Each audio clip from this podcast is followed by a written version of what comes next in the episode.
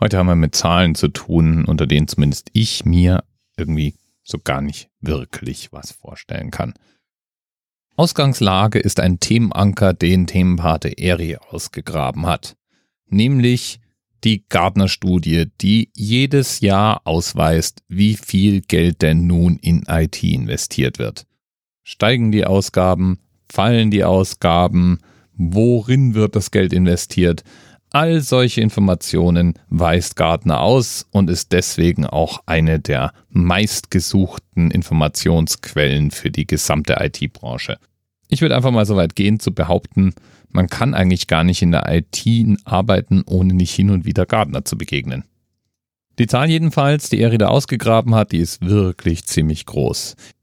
EMEA steht ja für Europe, Middle East and Africa und ist damit eine der geografischen Einteilungen, in denen in der IT zumindest, aber in den meisten anderen Branchen auch gerne mal gedacht wird. Und diese Region gibt dieses Jahr 973 Milliarden US-Dollar für die IT aus. Das sind IT-Dienstleistungen, das ist Hardware, das ist aber auch Software. Und das ist immer noch Wachstum, aber weniger Wachstum als in der Vergangenheit. Ein Grund natürlich der Brexit. Der sorgt nämlich für ein, naja, etwas skeptischeres IT-Konsumklima. Außerdem waren in den letzten Jahren einige Sicherheitslücken zu beklagen, die auf Hardware basiert haben. Und deswegen haben wohl die Rechenzentren in Europa mehr oder weniger rundum erneuert. Es wurde also viel Geld ausgegeben und Nächstes Jahr wird es dann also wahrscheinlich weniger sein, was fließt. Ich habe da mal nach Relationen gesucht und habe zum Beispiel mal mit dem Haushalt der EU und der USA verglichen. Die EU hat 157 Milliarden Euro als Haushalt. Und diese 157 Milliarden Euro, ja, die passen in unsere 973 Milliarden US-Dollar fünfeinhalb Mal rein. So knapp. Weltweit misst sich das IT-Spending natürlich auch nicht mehr in Milliarden, sondern in Billionen, 3,7 nämlich. Ja, und wie weiß Gardner das jetzt? Ihrer eigenen Pressemitteilung nach prüfen die die Verkäufe von tausenden Vendoren. Das heißt, sie haben Partnerunternehmen, die ihnen anscheinend ihre Verkaufszahlen mitteilen und Gardner analysiert, welche dieser Verkäufe denn für sie relevant sind. Und das finde ich tatsächlich einigermaßen spannend, denn hier wird wahrscheinlich überwiegend einfach mit Daten gehandelt. Und nachdem Gartner ja weltweit agiert und für jedes Land entsprechende Trends angibt, sind das nicht nur US-Informationen oder Informationen aus Ländern, in denen die Daten sowieso ein bisschen lockerer sitzen, sondern eben auch zum Beispiel aus Deutschland. Manchmal machen sie auch Umfragen, um Trends zu ermitteln. Manchmal analysieren sie auch ganz gezielt den Markt, um Newcomer und neue Themen zu identifizieren. Und wenn diese ganzen Informationen dann gesammelt und gesichtet wurden, landet der ganze Rödel in sündhaft teuren, umfangreichen Studien. Gardner selbst ist seit 1979 am Markt.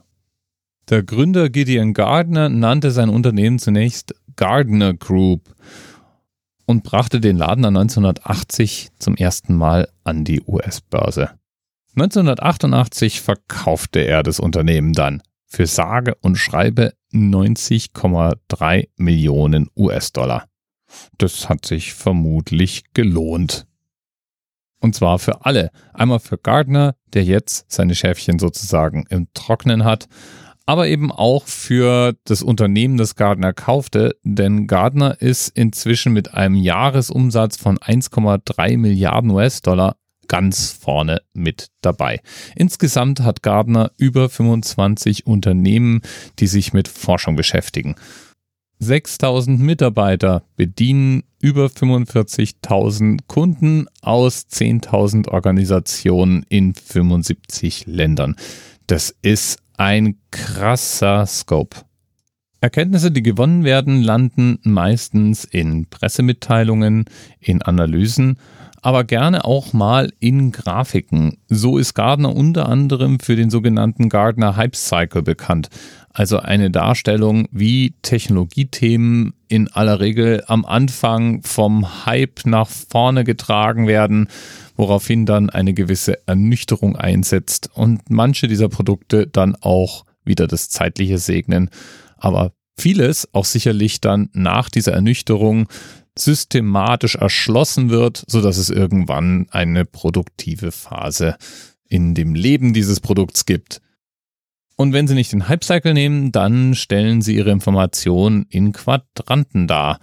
In diesen Quadranten gibt es dann vier verschiedene Bereiche und Unternehmen können an diesen Quadranten ablesen, ob die verschiedenen Firmen am Markt Anführer, Visionäre, Herausforderer oder Nischenakteure sind. Die verschiedenen Studien kosten eine etwas größere Stange Geld und werden jährlich aktualisiert. Und es dürfte ganz wenige Unternehmen geben, die behaupten können, so viel Einfluss auf die Entscheidungen großer Unternehmen zu haben wie Gartner.